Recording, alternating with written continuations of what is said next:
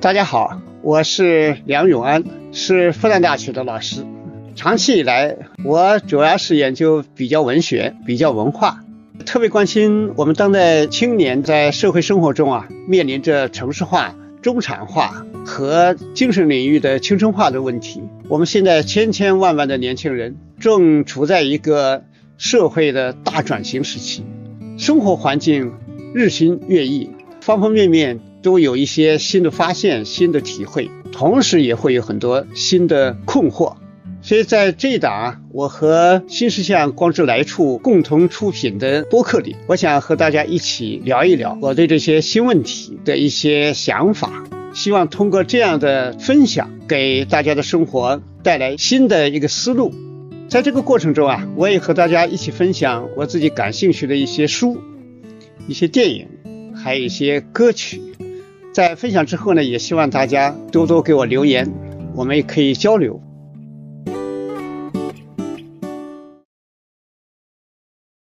过完年以后啊，我看到一条新闻，说是现在离婚的夫妻里面啊，有三成离婚呢，是因为其中有一方就是沉迷于手机，那么回到家里呢，别的不干，就是埋头看手机，然后对这个自己的妻子或者丈夫啊，这个一点也不理，就相当于冷暴力一样的，然后呢，甚至连家务也不管了。呃，孩子也不管了，那个这个手机好像变成了他生命的唯一呀，啊，这个状态，那么就使这个情感冷淡，使这个矛盾激化。就这个新闻我看了以后，我都不敢相信了，三成啊，然后因为因为这个手机，但是呢，我知道就是手机跟我们现在呃生活它的这种。嵌入、融入，或者说甚至在某种程度上，它的控制啊，那么确实是比较深的。那我的一些学生他们说起来，他们睡前已经睡睡的就不就不早，睡前呢往往就习惯性的拿着手机，然后哗啦哗啦就看。前两年我看到这个一个心理分析，那就是说看手机呢，它最大的魅力呢，就是你点击到下一个，它会打开什么？哎呀，总是给你一种悬念，给你一种巨大的吸引力，所以而且那个供给是源源不断的，是无穷无尽的，所以你都不听不听不听，就像魔术一样的，啊，哗啦哗啦就就打开了，是不知不觉啊，一眨眼两个小时没了，所以这个时间失控啊，很明显，就是所谓时间之控呢，它占领了你，然后你是一个被他这个牵着走的，所以不知道大家有没有这个情况？有的话就请扣一，没有的话就请扣二。那么也可以把你们 手机上瘾的这些生活啊，呃，特别是有一些呃很有趣的，也可以放到弹幕上来。呃，话说回来，就是这个互联网啊，这个手机，这个互联网时代，就这个手机确实是我们现在社会生活这个必不可少的。那现在的手机，不知道大家经历怎么样？我有时候也觉得，哎呦。哎，倒是意外啊！什么叫意外呢？有一次我跟我几个研究生聊起来，哎，我就我就问他们：你们小时候有没有印象用那种一开始是那种 BP 机，就挂在腰上，那么一个小小的这么大一点儿，然后他会把信息告诉你。那个当然打不了电话。那后来呢，有那种小灵通，小灵通呢能传点信息，那么还可以输入一点。那么后来呢是那种就是按键式的。就那种打电话的那种手机，那么应该是在这个后来逐渐的，也就是这啊七八年、八九年，就是智能手机，实际上就是把手机变成了一个电脑，而且是一个能上网的，所以就把一个电脑变成手机，变成电脑，电脑变成手机，一家伙在全球化里边，人一下子好像法力无边呐。什么千里眼、顺风耳都不在话下了，啊，整个世界都装到手机里去了。所以这时候这个手机呢，好像给你带来一个魅力无穷啊，啊，就像汪洋大海在里面飘着，啊，风景好像也是无限的，哎，什么都有。所以从这个意义上说啊，就时代发展不可抵挡，就这里边呢，它有了一种我们和世界的关系，一家伙就变得直通，变得瞬间化。世界是平的，什么平的？什么高山呐、大海呀都没了，啊，就是中国古代文论呐特别著名的一个著作，啊，叫《文心雕龙》。《文心雕龙》里面的神思篇有两句是特别好的，就说说说一个人啊，他的神思，神思是什么呢？就是思接千载，笔错万端，啊，那真是无所没有障碍了，什么都没障碍了，啊，时间和空间都打开了。所以这也是我们人的一种自由。我们在互联网时代之前从来就没有这个东西。呃，我印象很深，就是我去，嘿，你比如说一九七四七五，我在云南劳动傣族村寨，那个报纸啊，都是一个星期才送来一次，那个邮递员还挺辛苦的。哎呀，又是大山大河，啊，翻山越岭来送信送报，而且当时我订的，我那时候在乡下，哎，我订的订了北京大学学报，还订了那个当时上海其实也在复旦编辑的那个《学习与批判》，那现在看起来都是有很多极左，但当时呢，哎，也没什么其他的功可看嘛，那么也是订，也是靠这个邮递员，哇，就是。辛辛苦苦，都是岩石啊，最后送来。那我们今天就大不一样了，就是一家伙连通五洲四海。这首先一点，这是个好事情，肯定是个好事情。就是自由啊，信息，然后呢，视觉，哎呀，方方面面。然后我们的生活实用，比如淘宝啊，啊等等，还有我们各种问答。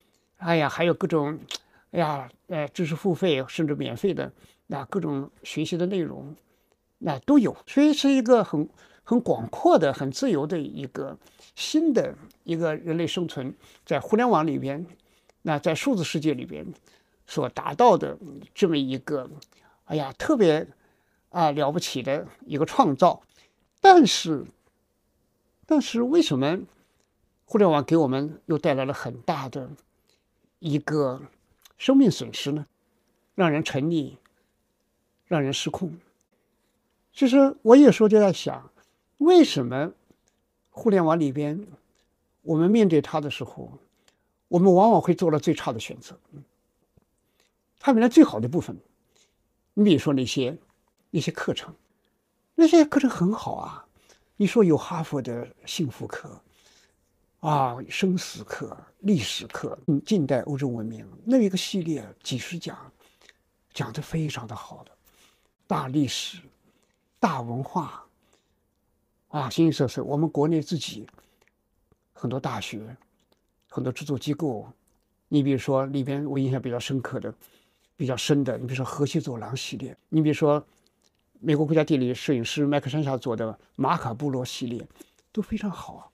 如果你是真正互联网时代，你是在花一定的时间是在看这个，那绝对是好事情。因为一个人在这个世界上，后现代主义就这个文化思想家杰姆逊他自己讲，现在世界人最大的问题是空间识别，就不知道自己在世界上什么地方、什么位置，自己这个站位啊、文化站位、政治站位啊、社会站位到底在哪里？是很难辨别的，所以人要做出自己人生的决定、做选择的时候，就难度非常高，就是充满了模糊性。哎，所以我们很多幸福、很多快乐都是人为制造出来的。比如说开一个什么演唱会，干个什么，就创造出来很多非常狂欢的场景。这个叫钱穆逊说，这就是歇斯底里的心快，就不要什么深刻，也不要什么跟历史的大关系、社会的大关系。而且很多人，很多人呢。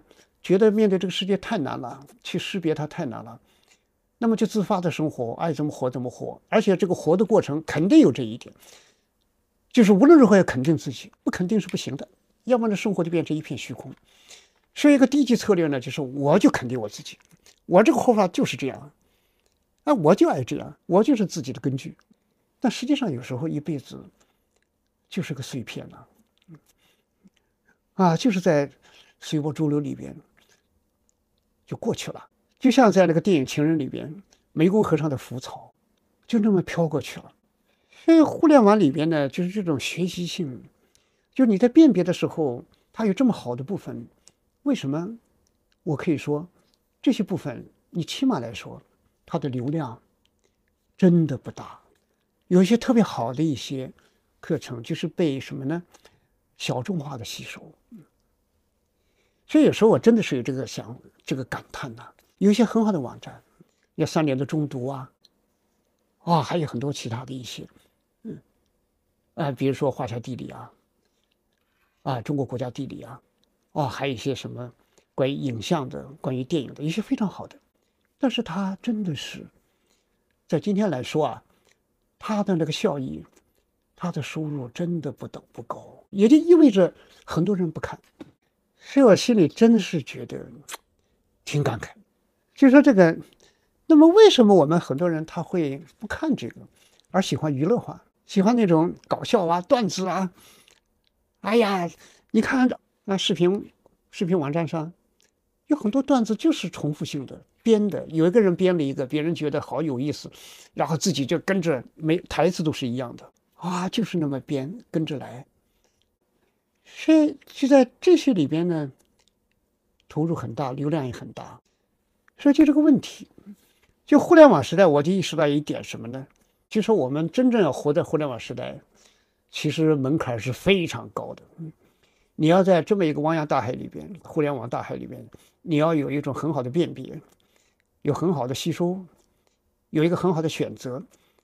其实这个要求是非常高的，对你的这个啊知识需求的这么一个质量，对你的这种文化意识啊，对你的大的历史的这么一个意识，都是考验非常大的。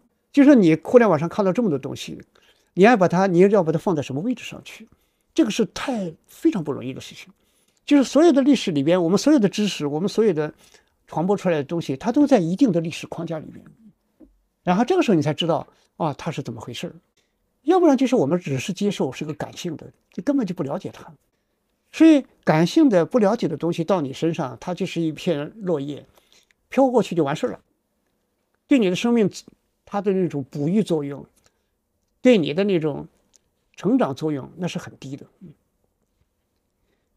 这个很低，如果变成惯性，那就麻烦了。什么叫麻烦了呢？你就要不停的需要吸收这些感性，不停的要换，每天都要看新的，嗯每天都要在那里边获得一种在填补那个空白。所以生活什么叫碎片化呢？就这么来的。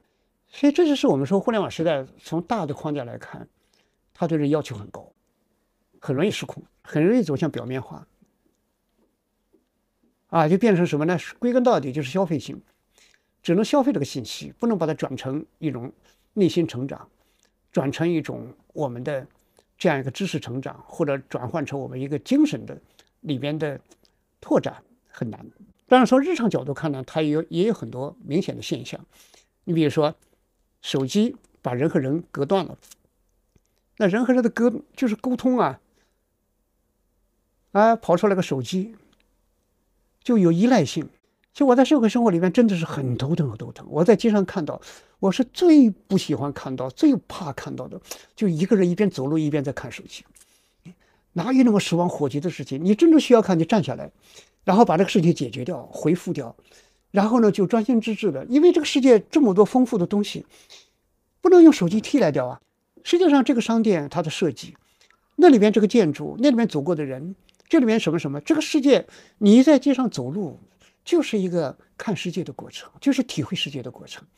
你连这个兴趣都没有，你这个沉溺在个手机里，你就变得轻飘飘的，就让人看着很急，而且还危险呐！那一边走一边在那里，所以这个这个里面呢，就说。人和人的，就人和世界的关系都被手机替代掉了，人和人的交流也被替代掉了。就以前呢，你看我曾经这个带学生去乡村，我记得就是二十年前的学生带去以后，哎，他们跟农民呢很愿意谈，想了解他们怎么种地啊，种什么呀，生活怎么样，收入多少啊，孩子怎么样啊，然后什么什么，哎呀，老人的生活怎么样，然后这些有什么变化等等。哎，他有一种面向现实世界这种变化的世界的兴趣。他说后来呢，哎呀，我就有点感，就有点心里都觉得，甚至觉得有点无奈吧。嗯，就是有时候出去以后呢，对这个世界没兴趣。嗯，哎呀，就是自己玩，然后呢，坐在那里呢，也不跟农民聊，就是看手机。嗯，啊，就是看手机。所以这时候呢，手机如果这就很危险了，就手机替代了你和这个世界，就替代了真实的世界，然后呢，你就在手机的世界里边去，啊，去沉溺。手机世界是怎么构成的？其中很大一部分是资本构成的，他在后面搞程序，给你设计出那些让你好像，啊，就是不忍放下的东西，就像有个电影《楚门的世界》。手机有时候啊，资本就是喜欢你这样。他拿一个巨大的，哎，无所不包的世界把你罩在里边，你以为那就是世界，而且呢，从心理学角度看，他也很会讨好你，哎，因为你看现在看书就是这样，你在哪里，你看什么，他马上智能化就分析出你喜欢看什么，哗啦哗啦这方面内容就自动就上来了，所以这么一个情况啊，就说确实是使人失去世界，然后就在人为的一个虚构里边。表面上好像是一个真实的世界，这里什么事儿，那里什么事儿，这里什么情形，那里什么情形，啊，那里什么情形？嗯，但是我们旅行，或者说你有很多旅行经验的人就知道，你看摄影，你看小视频，啊，拍出来的巴黎、纽约、伦敦、东京，多漂亮，嗯，你到实地看看，嗯，实际上全景画。既有很漂亮的，同时也有很杂无的，形形色色。所以他就把选择好的一个框，然后端给你。所以我们说，手机上永远不可能去拥有一个最真实的、最广大的世界的。所以你把这个自己那么宝贵的青年的生命投到这里边，沉浸在里边，埋在里边，挺可惜的。所以这时候有时候呢，我们就把自己的情感也都投在这个。这么一个手机世界里边，那么这个时候呢，其实是一个很大的一个人的在扭曲的信息里边，然后把自己也扭曲了。就有时候呢，就说我们关心的更重要的应该是真实的世界。我这里就有一些感受。你比如说，我记得是零四年吧，呃，导演田壮壮拍的那个四集的。呃，就是纪录片《茶马古道》，呃，德拉姆。那么这里边的每一集都里面都有关于高黎贡山，关于那个怒江，那一直往往北去，到那个怒江州等等那些生活，拍的确实他花了好几年时间，嗯，确实是拍的很有气息，很有那种质感，哇，那种氛围啊，那个节奏啊特别好。但是，因为我在那个地区劳动过两年。所以我看的时候呢，觉得拍的真是不错，很难得。但另外一方面呢，也觉得也有很多不满足。什么不满足呢？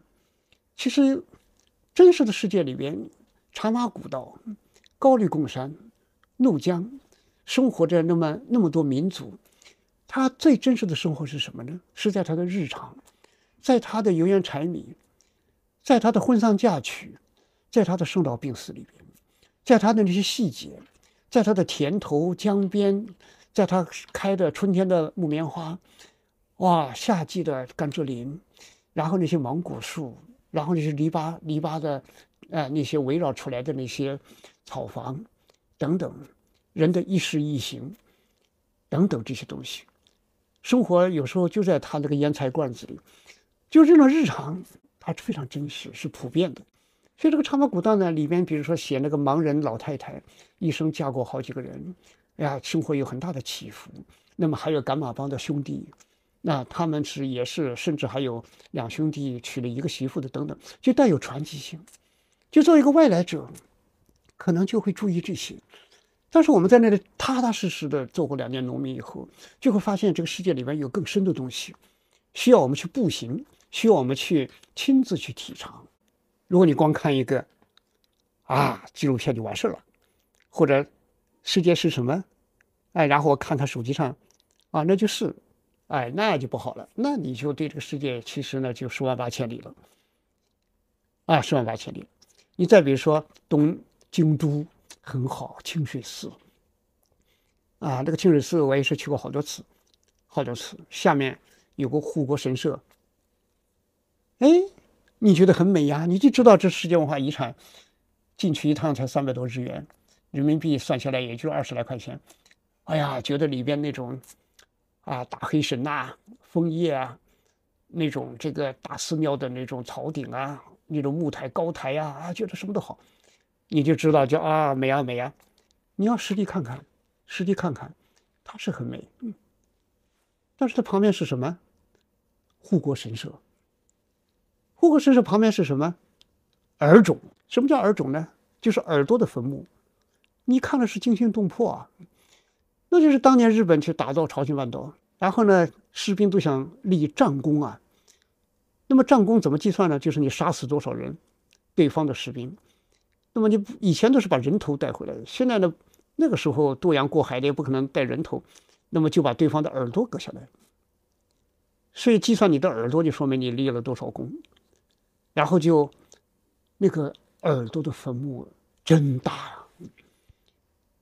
哇，这个直径啊，一看就差不多有十来米，高高高的。那里埋了多少耳朵啊？人类生活里面的残酷的一面呀，让人觉得人就是我们的历史啊，就在历史里面埋藏了多少人性的暴力啊！这都是需要你，你这个小小的手机，你在这个里面你看这个世界，哪能包含这些东西呢？啊，所以我觉得，哪怕他拍的是，只就是你看上去好像很真实。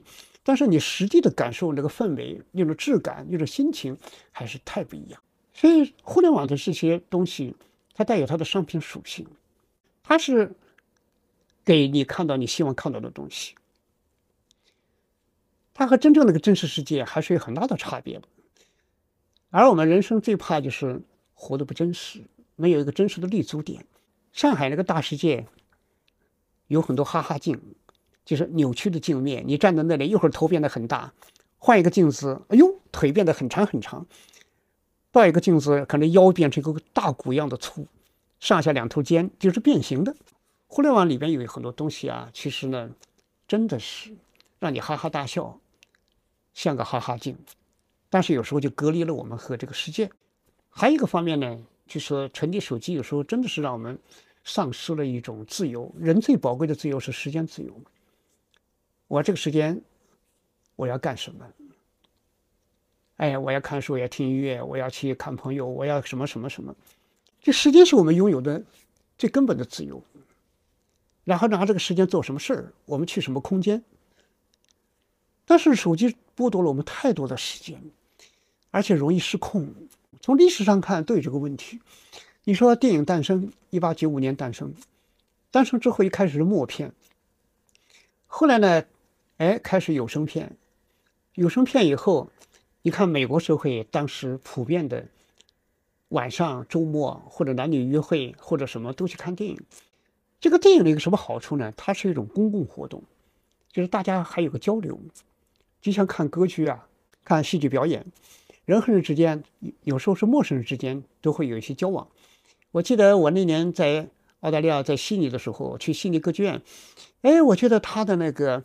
就是演出剧场，你这个上了那个入口二层入口，入口的时候呢，它有个很大的一个圆形的一个酒吧，然后呢就可以倒一点点酒，然后举着杯子就进场之前，然后可能就有一些攀谈，哪怕不认识，互相一笑，哎，然后呢就说两句，哎，那很有意思。啊，有时候谈谈这个剧啊，或者以前看过的剧啊，喜欢的什么呀？然后有这么一个前奏，就像一个自我暖场，然后呢再进去看。所以它是一个公共的文化消费和文化的一个分享。那么后来呢，四五年以后，二战以后呢，就出现个新问题了，就是电视流行，电视进入千家万户，在美国。那么电视呢，那肥皂剧，很多职业太太。在家里，哎呀，哗啦哗啦，一边洗东西，一边做饭，一边听那个电视里一直不关。这个呢，其实呢，对那个公众生活其实就有影响了。什么影响呢？大家不出家门了。我看那个大概是七八年前，我看了个统计，就是美国人一天就是平均花在看电视的时间，就是多达四个多小时。那么以前电影时代是出家门的，现在不出去了。还有呢，就是对女性的她的这种解放运动也是一个打击。就是很多女性以前呢，她去看电影或者走出家门等等，她还有一些交往活动。但是呢，电视时代呢，开始就锁在家里，哎呀，哈哈笑，看着电视，哗啦哗啦，那生活呢就越来越狭小，也会出现这个问题。所以这有点像什么呢？就是我们今天手机时代呢，就更加不得了，就拿这个手机啊，就情不自禁的，就生活里边呢，我觉得越是觉得活的。比较漂流，对手机依赖性就越大，所以我有时候看一个人呐，就是他拿手机的时间有多长，越长说明他自己的那个自由时间要做自己的那个事情的时间就越少，嗯，就需求就越少。就像美国那个，我们知道美国后来禁酒，就是为什么美国作家费茨杰拉德写那《了不起的盖茨比》里边那个盖茨比为什么发了巨巨富变成暴发户，他就是贩卖私酒。贩卖私酒来获取暴利，为什么要禁酒？美国那个时代就是这样的，很多人喝酒啊，就是生活很很忙啊，然后人越来越对酒有依赖性。哎呀，出门的时候心里忍不住也想喝一口，喝一口就有第二口，第二口完了就有第三口，最后干脆瘫倒在地。所以，美国一九四六年吧，四五年还是四六年还是四七年，我记得有一个电影获得奥斯卡奖，就是《失去的周末》。就那个里边那个男主人公，周末本来要去参加一个聚会，结果走以前说：“哎呀，再喝一口。”大家知道喜欢喝酒，把他酒都藏起来了，不给他。结果他自己悄悄的还藏着酒，然后呢自己又喝，说只喝一口就出门。结果喝了一口，哦呦，浑身那个感觉，情不自禁再来一口。最后最后又翻出来几瓶，最后一个周末全部就醉倒在家里。我们今天的中国人。我觉得最怕这种状态，这对我们中国人来说，今天真的是一个特别特别需要学习的时候，需要精神成长，需要了解真实的世界的时候。全世界有多少种活法？不同的文化有自己什么样的一些逻辑？大家都是怎么生活的？有什么样的一种历史传统？因为我们是个后来者啊，我们是全球现代化的追赶者。后来者，我们没那么多时间啊，去这个荒废呀。我们非常需要人的互相真实的交往，需要我们在互联网上也是有一个特别好的一个知识的学习，一个世界的变化的那这样一种了解。我们应该是被这个。不断发展的变动的世界带着我们走，而是不应该是被手机带着走。你在手机面前，你有一种虚幻的操纵感。我在选择，我点哪里，它就是哪里。我们生活中有时候变得越是，哎呀，没有自主性，你就越可能需要在手机上获得一种主人感，好像我自己在选择，实际上是你在失去选择。你是在失控啊！所以这时候呢，那个人在这种状态下，那个恋爱能力肯定是很低的，因为你，你你那个精神深处没什么自己的东西啊，你整天都被别人的东西在那里，在别人的提供的东西里面跑来跑去，然后在那种世界不断的变化里边，在互联网里边的这些。手机里边的这个小小小的地方，啊，然后呢就在里面的折腾，所以你的东西总的来说碎片化的，而且还是间接性的，搞不好还是扭曲的。所以你自己的真实生命、你自己的风采、自己的那种创造力、自己的可爱就释放不出来。所以互联网上有时候为什么我就觉得，就为什么沉溺手机的人有时候 没有爱情能力？因为网上那些资源都在迎合你，然后呢，你在这个上面呢，你可以逃避，你可以选择自己喜欢的，因为那么多选择里边，我就选择我喜欢的。然后那些觉得沉重的，学起来有点吃力的，哎呀，或者有点陌生的，因为从接受角度看，一个东西如果它是百分之百都是陌生的，你接受起来特别吃力。如果说百分之八十是陌生的，你是比较吃力；如果说百分之七十是陌生的，你就相对还是有点吃力。但如果说百分之七十都是熟悉的，只有百分之三十是陌生的，哎呦，那个时候你就觉得吸收起来就比较顺利。如果百分之八十都是熟悉的，哎呀，你觉得很亲切，哇，很流畅。所以这个时候呢，就说你在看手机的时候，实际上失去了一种能力，失去了一种什么能力呢？就说失去了一种在生活里面去承承担的能力，失去了一种面对生活里面。我们不可回避的那些生活的难度的能力，然后恋爱的时候必然有各种各样的里面的两个人的间隔，两个人的哎他差异，然后必然有一些两个人需要共同克服的东西，然后你没这个能力，因为你需要的什么呢？你需要的是一个手机一样的恋人，你爱点开哪就点哪，就是哎呀里面我喜欢什么我就用什么，但是那个对恋人可不是手机啊。他是个活生生的生命，所以这里就巨大的质差。哎，然后你跟他在一起不高兴，或者干脆坐在一起也神不守舍，就在看手机。那么，那个真实的人在哪里？那么，真正的感情在哪里？没了，因为这个手机就变成你的舒适区啊！啊，那个恋人变成个很不舒适的存在，然后你就想逃避他，然后你觉得这个手机是个好伴侣。啊，什么都让你喜欢。你看这个几年前日本生产出来一种机器人，智能机器人叫妻子，妻子智能机器人，大概相当于人民币十万块钱一台。哎呀，那个家伙啊，就是样子又漂亮，然后这个摸上去那个质感啊，就是跟人的肌肤啊是一样的。哎，然后还会有一些表情。那最关键的是，他跟你聊天儿然后呢，他跟你聊两句，他就知道你喜欢听什么了。它里面有语言模式啊。就是我们任何对话对话的这些智能机器人，其实都是这个原理。它里面埋了大量大量的，就是语言模式。然后呢，它会做选择，做拼接。然后呢，在这个地方，它给你回应出来的都是分析你喜欢什么，然后他就给你哗提供，所以你听着特别的舒服。从某种意义上说啊，这个妻子这个智能机器人就有点像这个手机。它给你提供一种一种很顺滑的满足，这个有点像南美以前有一个长篇短篇小说，叫《换妻记》，就是换老婆，就是那个一个村里面突然来了个江湖班子，带来了一大批金发碧眼的女郎，然后呢，敲就是他向全村宣布，任何一个家庭愿意把老婆带来换，就换一个新的回去。哇，看着那么动人，那么有魅力，结果全全村的。全镇这个小镇，全镇的男人都激动起来了。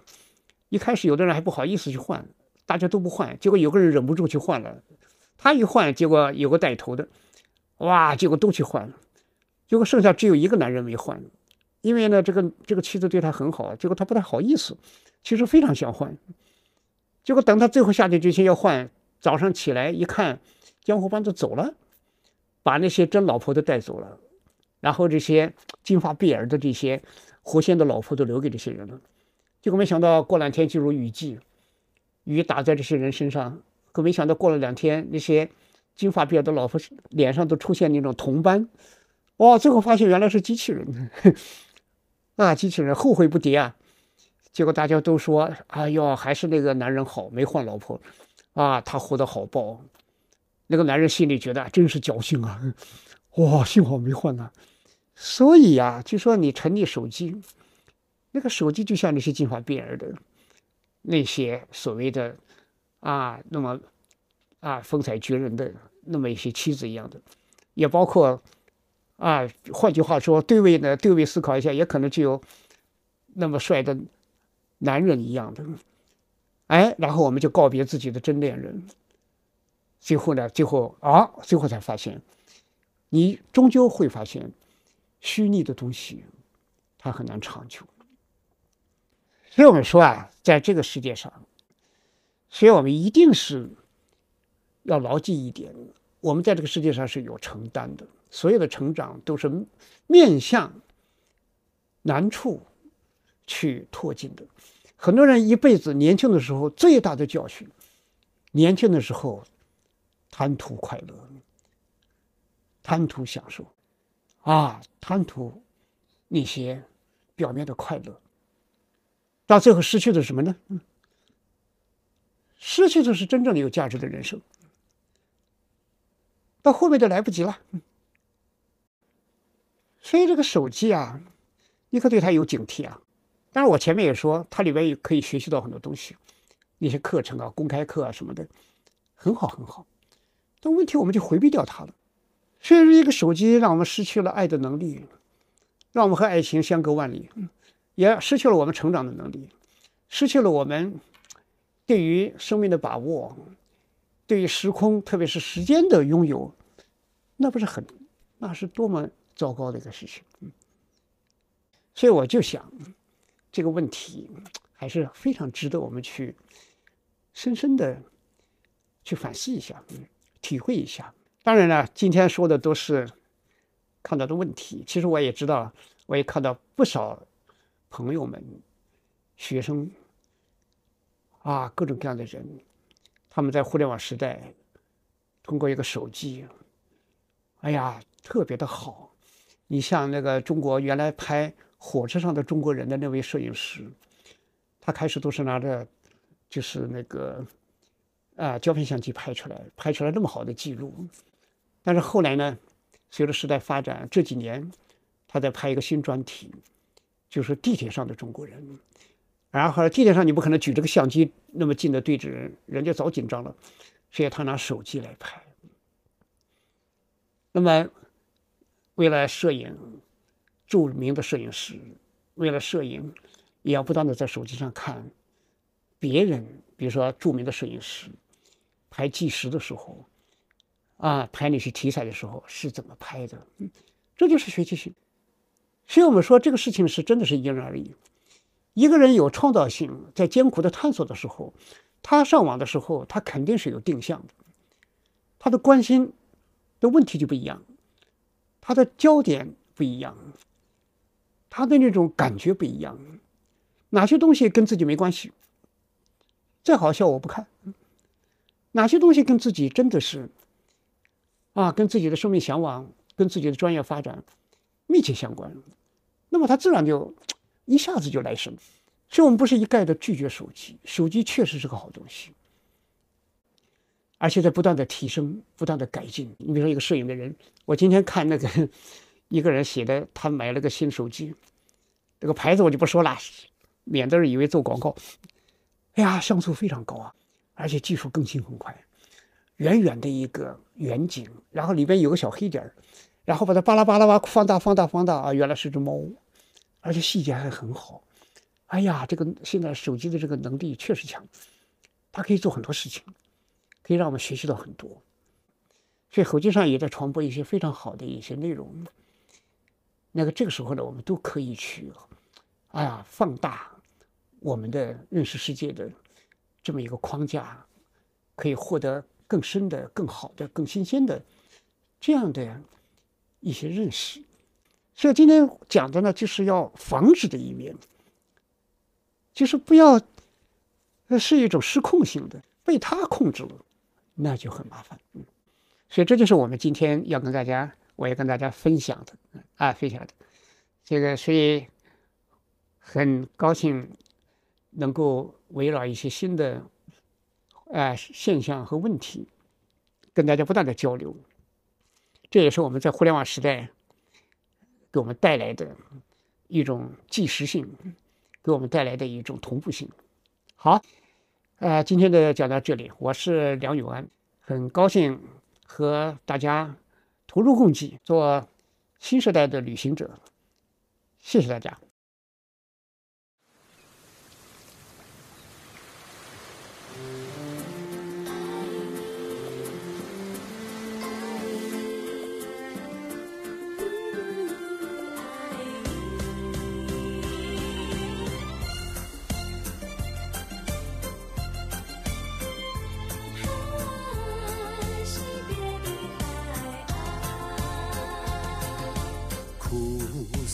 海风阵阵吹送，海面一片朦胧，何处有你影踪？远处汽笛声声夹着海浪声，催老我美丽的人生。想起过去的岁月里，在这长久的海岸上，和你朝朝暮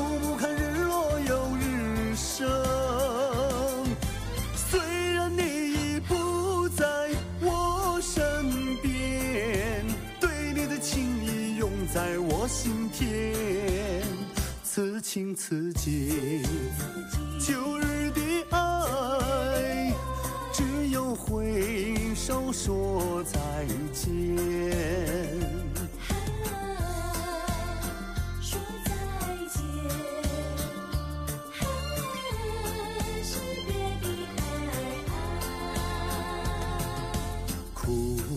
的海风阵阵吹送，海面一片朦胧，何处有你影踪？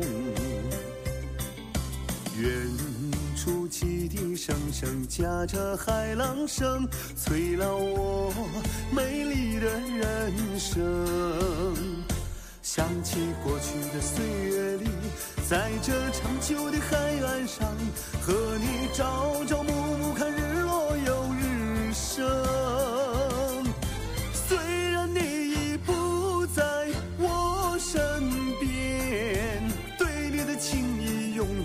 我心田。此情此景，旧日的爱，只有挥手说再见。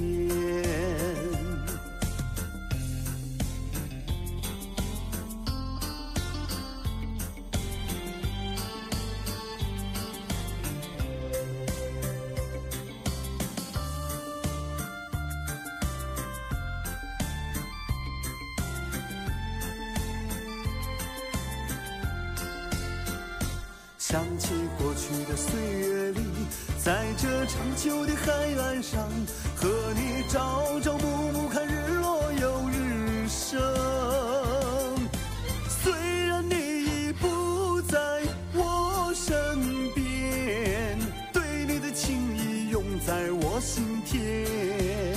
此情此景，旧日的爱，挥。手说再见。说再见。